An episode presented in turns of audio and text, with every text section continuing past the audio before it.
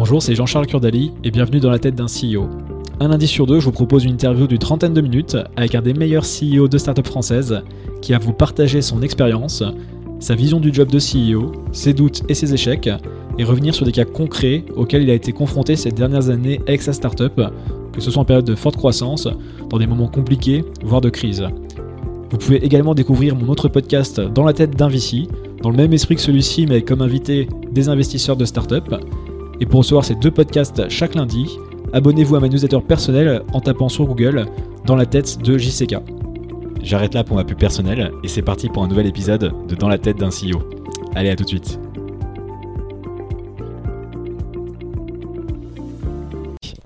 Salut Olivier. Salut Jean-Charles. Merci de m'accueillir à The Family, que, que je connais un petit peu également. Eh ben, grand plaisir. Pour les derniers mois, apparemment. t'es- c'est pas- Euh, dernière déménagé semaine. Dernière semaine. Alors, alors. c'est un peu le, le challenge du quotidien, mais ça peut être demain comme dans un mois. on, mais est en, on est en novembre quand on on est hein. en ouais, fin novembre Fin 2019. Normalement, en décembre, on bouge. Très bien. Bon, tu vas expliquer pourquoi plus tard. Est-ce que tu peux commencer par te présenter et expliquer euh, ce qu'est Kimono? Tout à fait.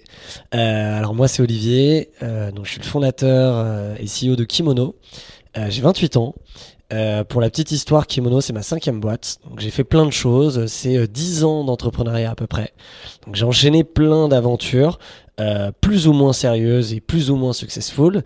Euh, je suis un passionné de la vie euh, qui a drivé euh, toutes mes actions au final et la, la, la personne que je suis, que ce soit avec mes amis, ma famille, euh, mes aventures pro et perso. Euh, voilà, en deux mots euh, sur moi. Tu as fait 5 boîtes. J'ai- vu qu'au lycée, si j'ai bien compris, tu as fait les prémices de Kimono, on va dire. Bah, ça fait partie de l'histoire de Kimono. Euh, du coup, bah, pour représenter Kimono, on peut, on peut introduire par, par ce projet. Alors, c'était pas une boîte, c'était vraiment un, un petit business d'étudiants. Euh, donc je, moi je suis issu du 92 donc dans les Hauts-de-Seine euh, et d'un lycée qui s'appelait lycée Alexandre Dumas qui s'appelle toujours lycée Alexandre Dumas. Et c'est un lycée public où euh, tout le monde est assez fier d'être dans ce lycée. Il y a un sentiment d'appartenance qui est assez fort. Euh, et euh, moi je m'étais dit mais c'est trop cool on pourrait faire comme les universités américaines ou anglaises un Woody ou un Teddy à l'image du lycée. Et donc j'ai créé le, le premier suite officiel du lycée. Donc je l'ai un peu américanisé, donc ça s'appelait euh, Dumas High School, SINS, machin, vraiment comme euh, les grandes universités.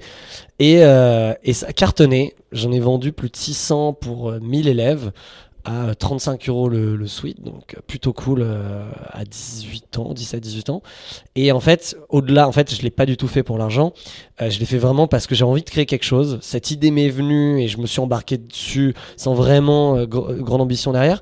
Mais ça m'a vraiment fait un déclic de vie dans le sens où je suis passé par la création de projet, la gestion de projet de A à Z. Donc, euh, que ce soit la négociation avec les fournisseurs, trouver les fournisseurs, comment on fait, négociation avec la direction, euh, comment on vend dans un lycée public et de quelle manière. La communication, comment on communique quand aujourd'hui, à l'époque, il n'y avait pas Facebook, pas de réseaux sociaux, donc comment tu communiques dans le lycée à tous les étudiants. Donc tu repasses par euh, faire des petites enveloppes à la main et mettre dans tous les casiers de toutes les, toutes les, classes. Comment vendre, comment gérer la logistique et comment gérer le service après-vente, etc. Donc du coup, je trouve ça passionnant. Je fais huit mois incroyables et je me dis, mais en fait, c'est déclic de vie parce que euh, je me suis rendu compte qu'à côté de mon quotidien, que ce soit euh, euh, aller à l'école, faire mes devoirs, voir mes amis et sortir et, faire mes activités, bah, je voulais avoir un projet qui m'anime dès le réveil. Et ça, c'est un déclic que j'ai très tôt où je me suis dit, mais dès le réveil, à côté de ce quotidien de vie, je veux avoir un truc qui m'anime et qui me fait kiffer et, et créer, tu vois. Et c'est là où j'ai inventé mon motto de vie où c'est Every day is a productive day et create is my leitmotiv. Donc je suis toujours dans une action de créer. Euh, et donc du coup, euh, bah, Kimono est né grâce à ça. Euh, pourquoi? Parce que euh, donc j'entre en école de commerce. J'ai fait l'ESCE, donc une école à Paris en 5 ans. Je fais plein de donc plein d'aventures, plein de boîtes, etc. Jusqu'à décembre 2016. Donc entre temps, je suis diplômé, etc. Parce qu'il y a 4 autres boîtes entre temps. Voilà, quatre autres boîtes en Beaucoup sur le bien-être d'ailleurs, j'ai vu. Beaucoup sur le bien-être. Il y a eu une boisson relaxante, donc l'inverse du Red Bull, pour arrêter de stresser et se détendre. Ça relaxe pas le Red Bull? De quoi? C'est vrai. Ça dépend à quelle heure tu le prends.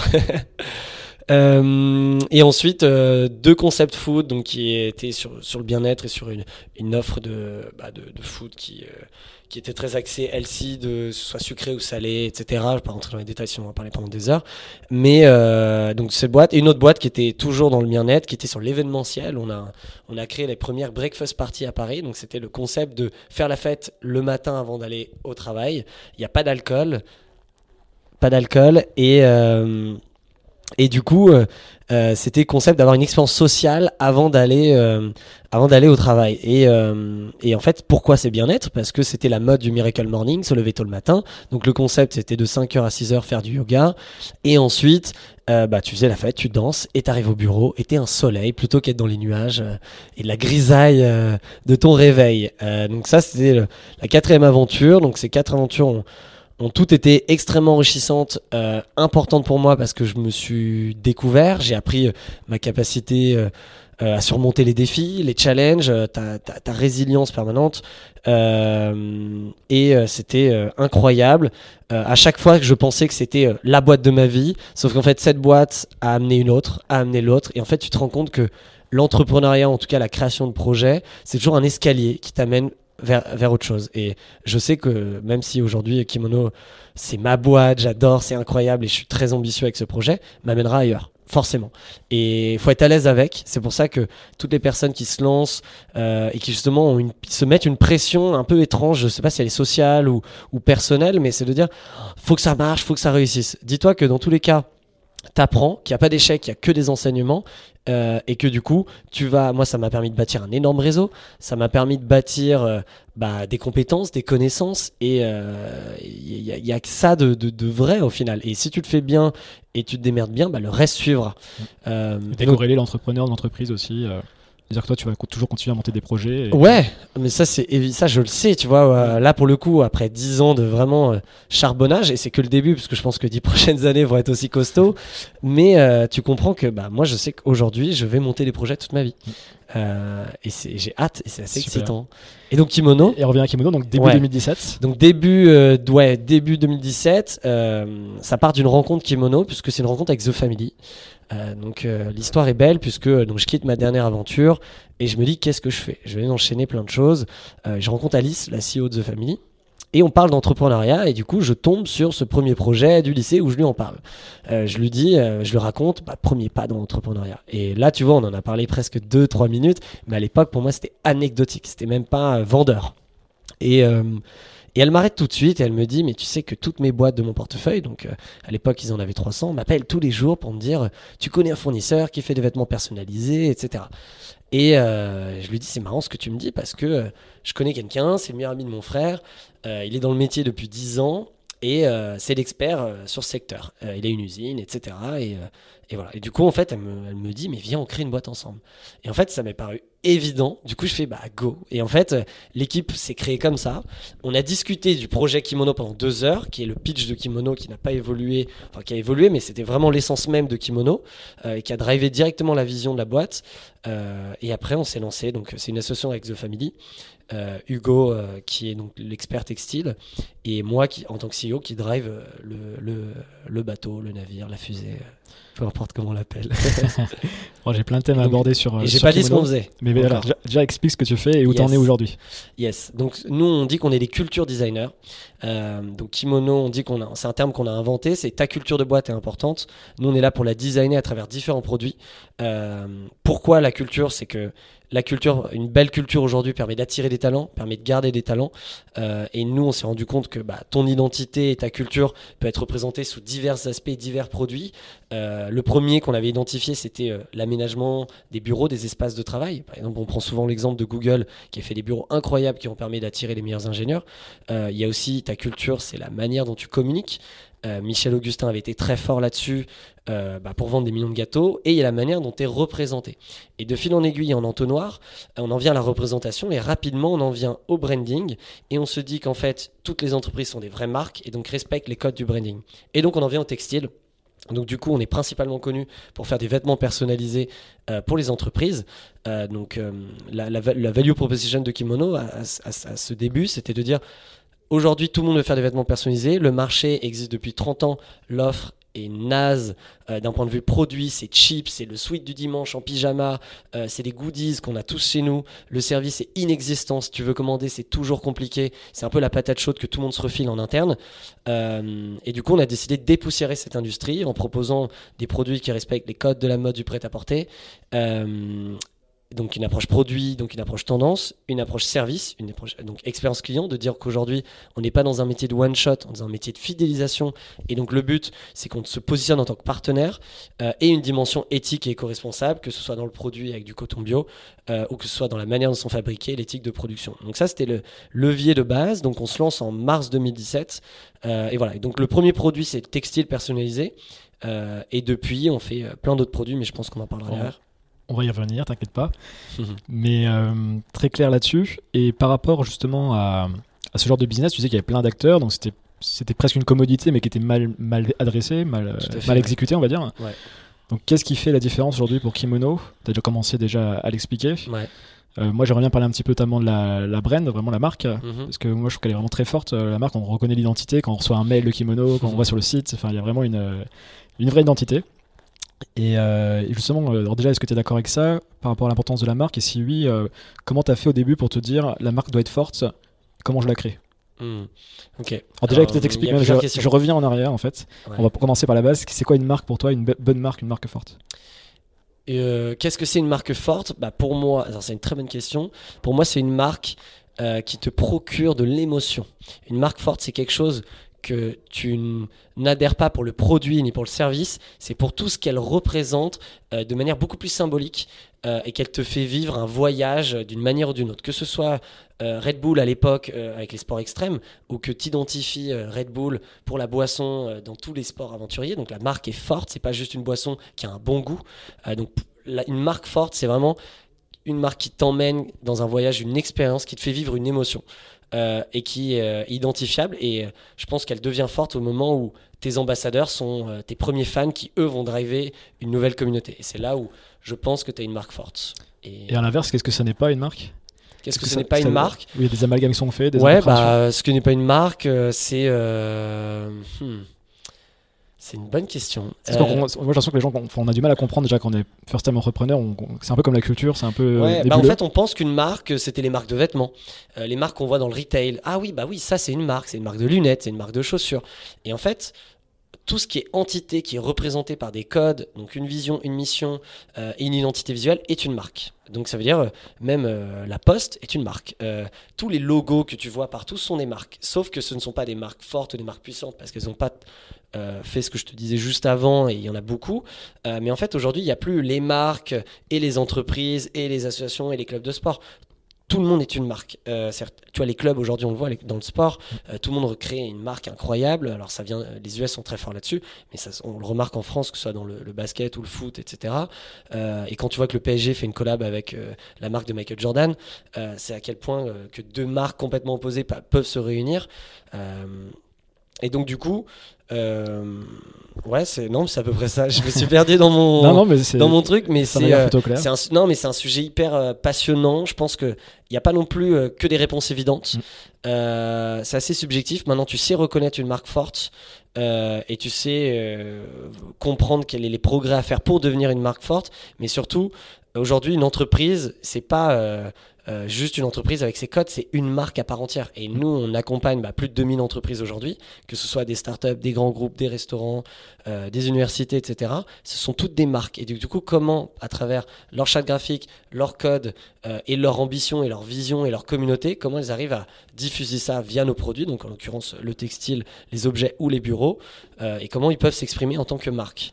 Et toi, justement, comment tu as fait, si on reprend le, cas concret avec Kimono, parce que tu as dû créer une marque, enfin, une marque en plus c'est organique, j'imagine qu'elle évolue dans le temps Tout à fait. Comment, si tu reprends les débuts un petit peu, qu'est-ce quelles ont été Tu t'es dit quoi là? Je dis bon, il faut que je construise une marque. En fait, sur quoi je me focus? Alors de base, euh, pour Kimono, moi j'ai toujours été, euh, j'adore la communication, euh, j'adore la marque et le, la, la direction artistique d'une marque. J'adore ça. C'est quelque chose qui, alors j'ai aucune compétence technique, mais je suis très sensible à ce qui est beau, en tout cas ce que j'estime être beau et avoir une belle DA, une belle charte graphique. Et donc du coup, toutes mes boîtes, tous mes projets, j'ai toujours eu une belle marque. ça c'était un, un, de mes leviers qui m'intéressait le plus, c'était créons une belle marque. Donc ça passe par des belles couleurs, une belle, une belle couleur, un beau logo, la bonne tagline et autres. Et donc, du coup, quand on a créé Kimono, on s'est dit, mais regardons l'industrie, il y a zéro marque, ça n'existe pas. Pourquoi?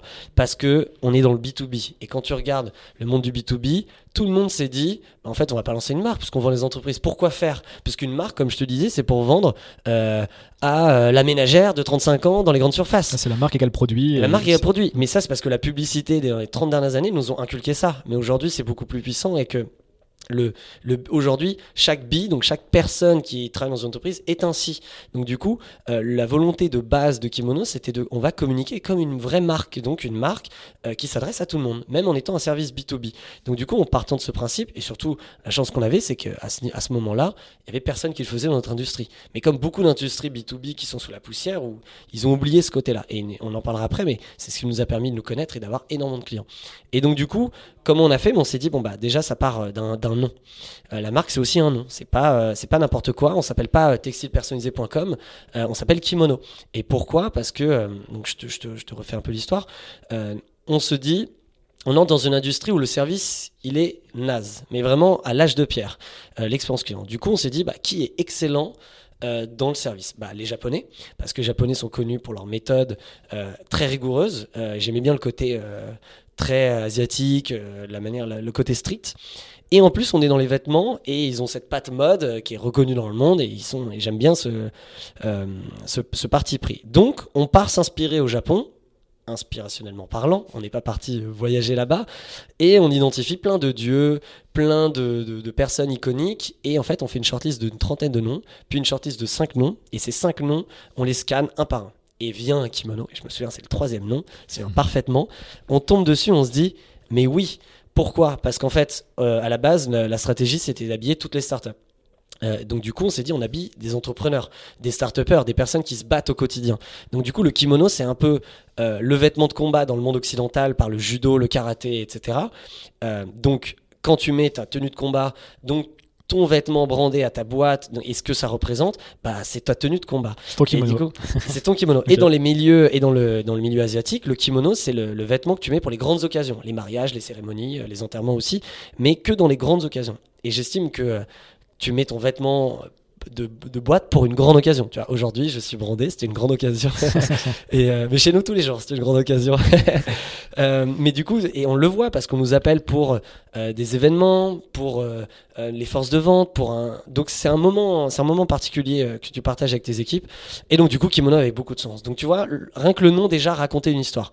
Ensuite on s'est dit, bah, on, a, on a fait euh, le travail de, création de logo. Donc, euh, quelles sont les valeurs de kimono À ce moment-là, on s'est dit, bah. Ça, c'est très tôt, c'était la première très Tôt, on est, euh, mais c'est pas lancé en fait. on a commencé par faire ça. Mmh. C'est que, en gros, on acte tout en décembre 2016. De janvier à février, on travaille uniquement sur ça. Mars, c'était lancé. Donc, en parallèle, on travaille le lancement, mais on travaille sur à quoi va ressembler notre landing page, notre logo et quel être notre message.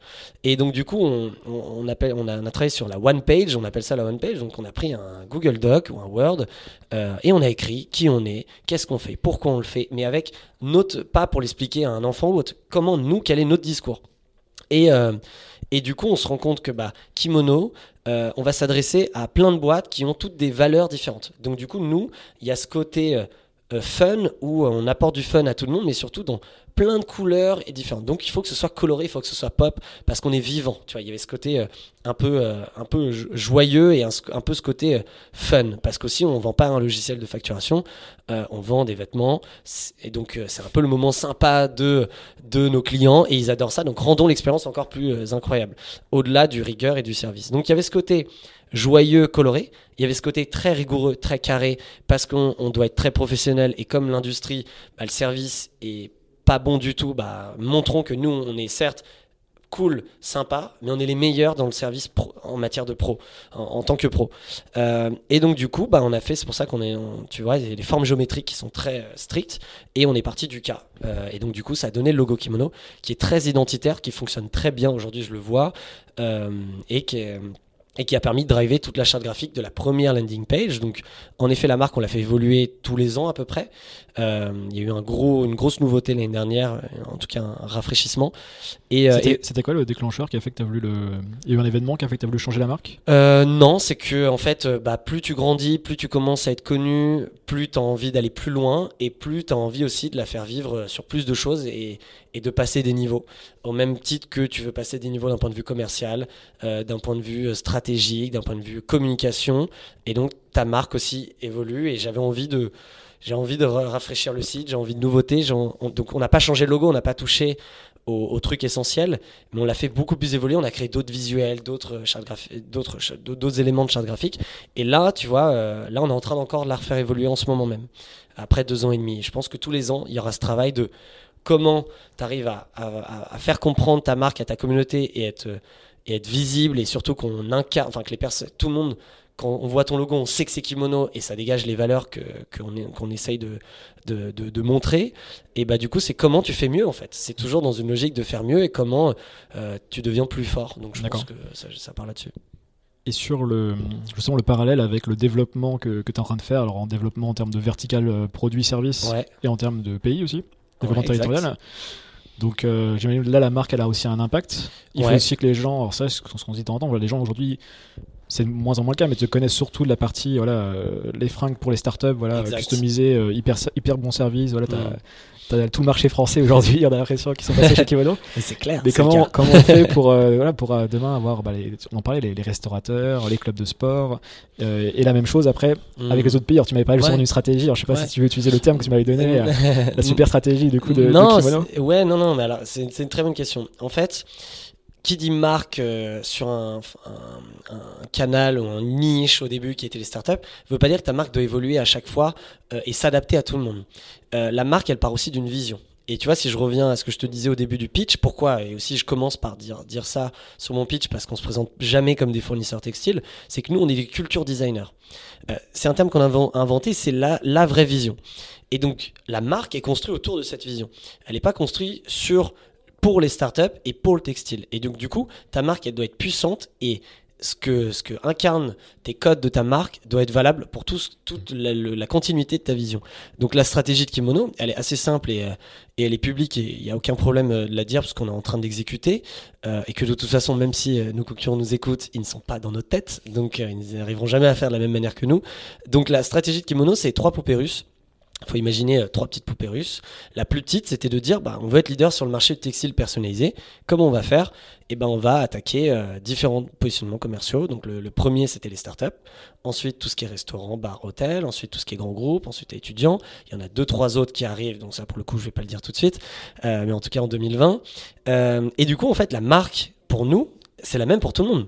Euh, tu vois, quand euh, KPMG nous appelle, il nous appelle et dit bonjour kimono, on veut, on veut nos kimonos. Euh, que ce soit KPMG ou que ce soit la startup où ils sont trois, ils viennent de se créer et pareil, ils veulent leurs vêtements, de leur boîte, pour leur sentiment d'appartenance, pour leur tenue de combat, etc. du quotidien. et ben en fait, c'est la même. Donc notre marque, elle est de base globale. Et donc du coup, deuxième poupée russe, c'est de se dire en fait, c'est pas un problème en France, c'est un problème monde.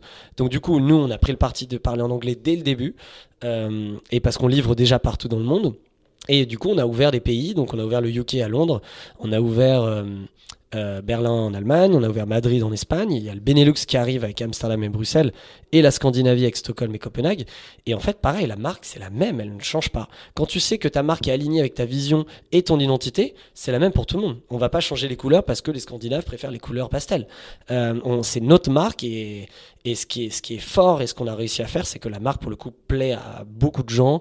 Et moi, je, je joue toujours à ce jeu où quand je mets des produits brandé kimono dans la rue, que ce soit un kawaii, une doudoune ou des pulls quand il fait un peu plus beau, euh, bah, le logo attire l'œil, la marque attire l'œil et on sait qu'on a une, on a une force, il, s'est passé quelque chose dans cette marque qui plaît directement, qui est reconnaissable et du coup bah, c'est la même stratégie pour tous les pays euh, et elle a, elle a pas vocation à changer, tu vois, Apple c'est la même, tu vas dans tous les Apple Store du monde, ils se ressemblent, c'est tous les mêmes. Hein. c'est intéressant euh, que tu montres que du coup la marque est un un atout stratégique, pas opérationnel au final C'est que tu l'as défini très tôt elle bouge pas comme ouais, tu dis. Ouais. Alors plutôt le challenge, c'est plutôt maintenant comment tu fais en sorte que les gens te connaissent euh, sur tes nouvelles verticales, c'est ça, comment pays, tu te fais connaître. Ouais. Mm. Et la troisième poupée russe pour, pour finir, c'était de dire on est des culture designers, donc on développe des nouveaux produits, des nouveaux services. Donc, premier produit est textile, deuxième objet, troisième office design, donc on fait l'aménagement d'espace euh, d'intérieur, donc des bureaux. Euh, il y en a deux, trois autres qui arrivent. Euh, et donc, du coup, en fait, en effet, c'est- au départ, c'est stratégique euh, pour ce que tu vas diffuser. Maintenant, il y a beaucoup de rebranding, on le voit beaucoup. Euh, et je pense qu'il y a un moment des boîtes qui elles doivent évoluer. La marque doit évoluer au même titre que la culture doit évoluer d'une boîte. Euh, elle n'est pas figée. Maintenant, tu vois, est-ce que ce logo, on l'aura pendant les dix prochaines années? Ou est-ce que dans cinq ans, on se dit, ou dans deux ans, on se dit, on peut lui redonner un petit coup de neuf? Bah ça, en fait, c'est du feeling que tu ressens. En tout cas, euh, moi, j'ai pas de plan là-dessus. Aujourd'hui, elle marche, elle fonctionne et on est hyper à l'aise avec et on va plus jouer avec tout ce qu'elle dégage autour et comment on va la communiquer. Donc, comme tu as dit, euh, euh, comment on va la, communiquer en permanence et, jouer avec. Et peut-être qu'on se dira, on se dira de, demain, euh, ah, cette couleur, je peux plus la voir, il faudrait peut-être le styliser, on va le faire en monochrome. Franchement, aucune idée, ça dépend, ça suit la mission de la boîte, ça suit la vision de la boîte et, et aujourd'hui, elle nous va très bien. Donc on verra, mais, euh, mais elle, elle peut évoluer, elle peut changer. Il y a beaucoup, d'ailleurs, si tu prends toute l'histoire des grandes marques, euh, à part Nike, je crois. Ça a toujours évolué, euh, les logos. bah, les Il faut logos aller voir sur Wikipédia, à chaque fois on voit les. les. Et ouais, les- tu vois les évolutions. Et en fait, quand tu regardes avant, tu te dis Ah, mais c'est vieillot ou machin. Mais Ça allait à l'époque. Et, ça- et à l'époque, c'était le, le logo trop cool. Sauf Comme qu'ils les- l'ont fait ouais. évoluer. Comme les voitures, comme plein d'objets. Comme enfin, tout. euh, Donc, donc, on- Très bien, bah, c'était une belle masterclass sur, sur les marques. J'avais quelques questions aussi sur, sur le, le financement. Il se trouve que jusqu'à aujourd'hui, tu n'as pas fait de levée de fonds. Ouais. Euh, donc ça fait bientôt trois ans que tu travailles sur Kimono. deux ans et demi. Deux ouais. ans et demi. Ouais, deux ans. Euh, tu as une quarantaine d'employés, c'est Ouais. bien ça? C'est ça. Donc euh, en plus, tu as The Family, donc c'est quand même l'endroit où tu vas passer des levées de fonds tous les jours. C'est clair. Bah, nos clients lèvent des fonds tous les jours. Pourquoi tu n'as pas de levée de fonds? Et du coup, comment on fait pour euh, être hyper rapide quand même? Parce que passer de 0 à 40 en deux ans et demi, bah, c'est quand même une Mhm. croissance relativement forte. En chiffre d'affaires aussi, enfin, tu as des croissances sur tous les chiffres, hein, en, Mhm. en pays, etc. Ouais. Euh, alors pourquoi ne pas avoir euh, voulu lever de fonds? Et euh, comment tu fais pour te débrouiller en tant que CEO euh, sans lever de fonds dans ce monde où euh, tout le monde est survitaminé avec, avec plein de millions? Bah en fait, la question, elle est à tourner autrement. C'est en fait, c'est pas comment je fais sans, c'est en fait, on n'a pas eu, on n'a pas eu le besoin. Et en fait, je pense qu'une levée de fonds, c'est pas, oh là là, j'ai besoin d'une levée de fonds pour avancer, j'ai besoin d'une levée de fonds pour me créer, j'ai besoin d'une levée de fonds pour faire ça mieux ou autre. En fait, moi, je l'ai toujours vu, et même avant Kimono, la levée de fonds, ça doit être juste un boost. Ça doit être, euh, ça doit être une allumette que tu mets sur de l'essence, en fait, qui est prêt à exploser et prêt à brûler. C'est pas, euh, euh, j'ai besoin de ça pour continuer à avancer. Alors, ça dépend des industries. Il y a des industries qui demandent beaucoup de recherche et développement technique où il faut recruter beaucoup d'ingénieurs. Donc, parfois, une levée de fonds peut permettre de financer. En tout cas, pour nous, la question ne s'est pas posée parce que on est rentable depuis le premier jour. Et donc, du coup, moi, mon but, euh, avant de, lâcher les chevaux, entre guillemets, et de mettre cette allumette, c'était de tout bien comprendre, euh, de comprendre notre industrie parce qu'elle est compliquée. On est sur de la personnalisation sur mesure, donc euh, c'est pas un produit, un prix. Moi, chaque prix est unique par client. Euh, c'est de comprendre où on a mis les pieds, comprendre notre vision, l'exécuter et voir. Et donc, du coup, comme on s'est lancé et on a tout fait en mode système D, une landing, une stratégie de com, ça peut-être coûté peut-être 2000 euros d'investissement de lancer la boîte en achetant, tu vois, en faisant le shooting photo, en achetant les premiers produits. Derrière, on a les premiers vends, clients. ouais, ouais. Et, euh, et du coup, bah, en fait, on, on fait euh, notre première, euh, notre première vente. Le premier client, d'ailleurs, c'était Agricole. Euh, donc, euh, grosse dédicace à Agricole. Merci pour votre confiance pour le premier client, Qui sont toujours clients, j'imagine. qui sont toujours clients. Et on a une grosse, une grosse fidélité. On a déjà des boîtes qui ont connu plus de 35 fois. Donc, on a une gros, on a un, un gros repeat. Mais en tout cas, on s'est lancé rapidement. euh, bah, moi, j'ai commencé euh, dans le personnel tout seul pendant 3-4 mois à faire du sales, à tout faire. Je me suis dit, bah, nickel, maintenant, il faut que je m'équipe. Donc, je vais recruter avec les bénéfices et le petit matelas de trésor que je crée. J'ai recruté quelqu'un, et une deuxième, et une troisième. Et en fait, mon but, euh, c'était de croître vite et fort, mais avec les moyens du bord. C'est-à-dire, de toute façon, on peut pas emprunter à la banque puisqu'on est trop jeune. euh, et j'avais aucun intérêt de lever des fonds parce que j'en avais pas spécialement besoin. Alors oui, tu as envie d'avoir 5 millions sur ton compte pour dire ah je peux faire euh, ça, je peux faire ça, c'est trop cool. Mais il faut que c'est du sens avec ta stratégie. Et franchement, on est allé vite, on est allé fort. J'ai tout réinvesti en permanence. Ça veut dire que on s'est mis à risque depuis deux ans et demi. On se met à risque dans le sens où euh, je fais pas de, de projection ou de dire oula faut que je garde ce matelas pour euh, euh, assurer qu'il y ait trois mois de salaire devant nous. En fait, je pars du principe que je veux qu'on soit en croissance tous les mois, que mon CA évolue tous les mois et c'est le cas depuis deux ans et demi. On bat des records en permanence tous les mois et donc du coup, sachant que tu es sûr de toi, donc c'est risqué, mais du coup, bah tu te donnes les moyens et tu le fais. Et donc du coup, tu fais les chiffres. Alors parfois, t'as pas les objectifs t'atteins pas tes objectifs et c'est quand même des très bons résultats et t'avances et t'avances. Et du coup dès qu'on a un peu de euh, et tu vois la première année moi j'y allais mais dès que j'ai de l'argent sur le compte ça veut dire qu'on a de l'argent. Bah vas-y je te recrute je te recrute je te recrute. Mais coup ça va être dur pour le recrutement parce que tu peux pas trop prévoir non plus en avance et bah tu peux pas trop prévoir en avance sauf que tes 10 premiers recrutements euh, euh, tu sais que tu vas pas les payer extrêmement cher. Donc du coup qu'est-ce qui va les attirer? Bah une boîte en croissance une boîte qui a de l'ambition une boîte qui a une marque qui leur correspond. Donc la marque est importante tu vois. Notre manière dont on a communiqué la DA qu'on avait bah, a plu à des gens, a attiré du monde. Euh, donc c'est pas que le salaire. Aujourd'hui d'ailleurs notre génération ne recherche pas que ça. Euh, et donc du coup bah ils, savent faire des compromis. Tu vois j'ai eu beaucoup de, de, vraiment de personnes qui sont toujours là aujourd'hui. Bah d'ailleurs personne n'est parti. Euh, de Kimono depuis le début, mais tous les premiers. Même le stagiaire que j'avais vu. ouais. La première fois qu'on s'est rencontrés, t'avais un stagiaire et toi. Louis, ouais, exact. Le, bah, il est toujours là. Il est toujours là. Il, est toujours là. et il a ramené son frère jumeau, donc on a des jumeaux dans la boîte. Mais donc du coup, c'est euh, bah, t'apportes autre chose. Tu leur dis, bah voilà, moi j'en suis au début, ça croît, ça va être énorme. Voilà ma vision, voilà où je veux aller. Est-ce que t'es chaud? Eh bah ouais, je prends le challenge. Et, et du coup, bah tu sais pas si tu vas pouvoir le payer dans trois mois, mais tu donnes tout, tu le mets sur des missions et t'y vas. Et c'est vrai que en étant euh, concentré, en s'amusant et surtout en travaillant dur, et bah ça le fait. Et jusqu'à aujourd'hui, tu vois, maintenant on a un DAF, donc du coup tout est bien maîtrisé, on sait exactement ce qui sort, quand, comment. Euh, c'est vraiment, on est devenu des militaires là-dessus.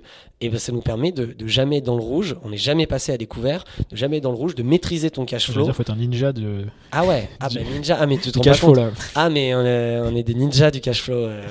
Et, euh, et, du coup, quand même, on dépense aussi beaucoup d'argent en marketing, etc. On n'est pas en mode radin, on se dit, mmh. euh, non, on n'a pas levé des fonds, donc on va rien faire. Euh, franchement, on, on, on, fait plein de séminaires, plein de team building. Bien sûr, on dépense raisonnablement, mais on, tu vois, on, se fait plaisir et on continue de croissance. Parce que le but, c'est de passer des étapes. En fait, ça dépend de l'ambition que tu as. Moi, je, me, je, Kimono, c'est j'ai trouvé la boîte qui sur laquelle je veux créer un géant. Tu vois, je veux pas créer une PME euh, de 100 personnes et s'arrêter là et super. Mon but c'est d'en créer un géant. Je sais comment je je veux, je veux le faire. Je sais comment je peux le faire et je suis en train de construire l'équipe qui va m'aider à réaliser ça. Euh, et ben voilà, maintenant dans ta tête, tu sais que tu veux aller loin. Et ben on y va et on pense comme un grand dès le début. Donc depuis le début, moi je pensais comme un grand. Donc du coup, on y va, on y va et euh, de toute façon, euh, il faut aller chercher le client, on va chercher le client. Et tant que tu gères et que tu arrives à les payer à la fin du mois, en tout cas tes, employés et tes dépenses, bah tu, te débrouilles. Alors il y a eu des phases un peu chaudes euh, en termes de cash flow où vraiment on était euh, à zéro, mais, mais c'est ce qu'on fait. il y avait une, phrase d'Oussama qui m'avait marqué, je, suis sûr ça a joué. Il m'a dit tant que, enfin ce qu'il avait dit, je sais plus s'il me l'avait dit à moi ou sur une, sur une conférence. conférence tu sais, t'as l'impression qu'il te parle à toi, mais non. t'as vu 10 000 vidéos. Et, et, et, du coup il m'avait dit tant que tu as un euro sur ton compte, ça veut dire que tu vas pas assez vite. Et il a raison parce que dans une boîte en croissance, ton but c'est pas d'accumuler de la trésor pour te la verser à la fin de l'année, ça n'a aucun sens. Ton but c'est de chaque euro, euh, il doit être investi. Et nous, dans une, moi j'étais dans une logique, je m'en fiche de combien ça coûte, je veux savoir combien ça me rapporte. Donc si je sais que ça, ça doit me coûter 20 000 euros, mais derrière ça me rapporte ça, ça, ça ou ça, eh ben on y va. Et du coup, j'ai un peu éduqué toute ma team à dire, euh, en tout cas, le budget, je m'en fiche, je veux savoir combien on y gagne. Et s'il faut dépenser plus là-dessus, eh ben j'ai un super exemple à ce sujet-là, que tout le monde nous a pris pour des fous, et aujourd'hui le ROI est incroyable. On a organisé nos premiers événements de marque. Euh, donc on est une petite start-up qui a deux ans, et euh, l'event nous a coûté entre 100 et 150 k. C'est énorme. Mais c'est insolent. Pourquoi dépenser autant d'argent alors que j'aurais pu recruter 3-4 personnes euh, et la jouer plus plus smooth. Mais en fait, je voulais faire un événement incroyable euh, qui, justement, un événement de marque.